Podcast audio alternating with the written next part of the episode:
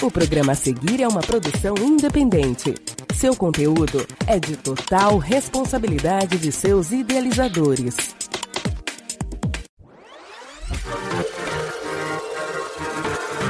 Cápsulas do Tempo. Cápsulas do Tempo. Cápsulas do Tempo. Cápsulas do Tempo. Cápsulas do Tempo. Tempo.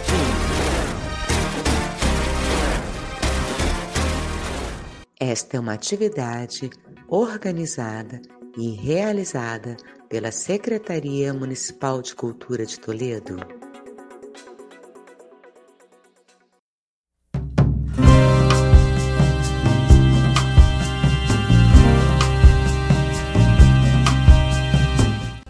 Esse é o podcast Cápsulas do Tempo, uma realização da Secretaria Municipal de Cultura de Toledo.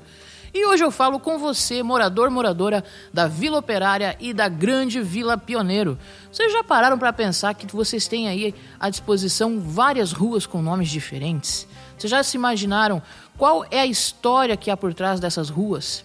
Pois bem, uma das aptidões desse podcast é trazer essas coisinhas inusitadas, singulares e plurais ao mesmo tempo, para vocês saberem aonde que vocês vivem. Vamos falar hoje aí especificamente da Vila Operária, uma rua chamada Rua do Cedro. Cedro é uma árvore de grande porte, muito utilizada para extração de madeira, utilizada na construção civil, com aplicações diversas como aberturas, portas e janelas, pisos, forros, divisórias e até móveis.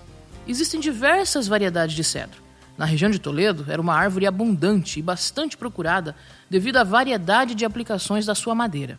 O cedro foi explorado inicialmente pelas empresas estrangeiras na região. Naquele período, foi a madeira mais procurada para exportação.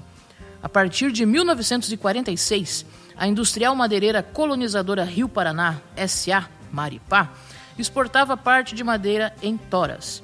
Para isso era confeccionado um catre com dezenas de toras onde o cedro era intercalado com madeiras duras, formando uma espécie de esteira de toras flutuando na água. Pronto um catre, juntava-se a ele outros catres, formando uma jangada com milhares de toras, que eram rebocadas até a Argentina, onde a madeira era serrada e beneficiada. Em Santa Catarina, existe inclusive o município de São José do Cedro, que lembra a abundância da madeira naquela região. Agora você, meu amigo, minha amiga da Grande Vila Pioneiro, vamos falar aí da rua do Erval.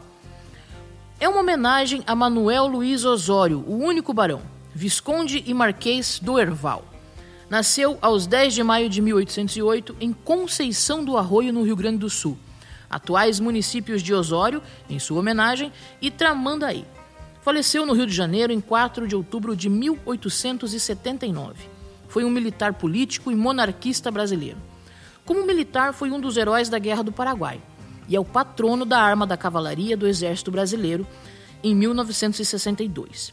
O local do seu nascimento foi transformado em parque histórico com o seu nome e está localizado no atual município de Tramandaí, no Rio Grande do Sul. Os municípios de Osório e Tramandaí resultaram da divisão da antiga área de Conceição do Arroio, ficando Tramandaí com a área litorânea e Osório com o interior. Manuel Luiz Osório ingressou muito cedo no exército, participando das primeiras batalhas com apenas 15 anos de idade. Combateu nos principais conflitos armados e separatistas ao longo de quase 50 anos. Com essa trajetória, se tornou um dos militares mais experientes da história do Exército Brasileiro. O título de Marquês do Erval remonta a 1856, quando ele foi promovido a brigadeiro graduado e incumbido de organizar uma expedição para descobrir ricos ervais entre os rios Pindaí e Cebolate, no Alto Uruguai Gaúcho. Bem sucedido na missão, recebeu mais tarde os títulos de barão, visconde e marquês do Erval. Na Guerra do Paraguai, Osório era o militar de maior prestígio da região do Prata, tendo atuado por 42 anos ininterruptos em campanhas militares sucessivas. Por conta disso, em 1 de março de 1865, recebeu o comando do 1 Corpo do Exército Imperial, instalando seu quartel-general em Paysandu. Foi nomeado Marquês do Orval em 1869. Em 1877, foi nomeado senador do Império pela Princesa Isabel.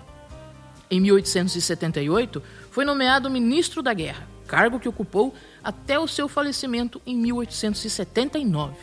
Casado com Francisca Fagundes, Marquês do Herval teve quatro filhos. E essas são informações que a gente extrai aqui do livro Ruas de Toledo Identidades que se Cruzam, sobre organização de Silvio Antônio Colonese.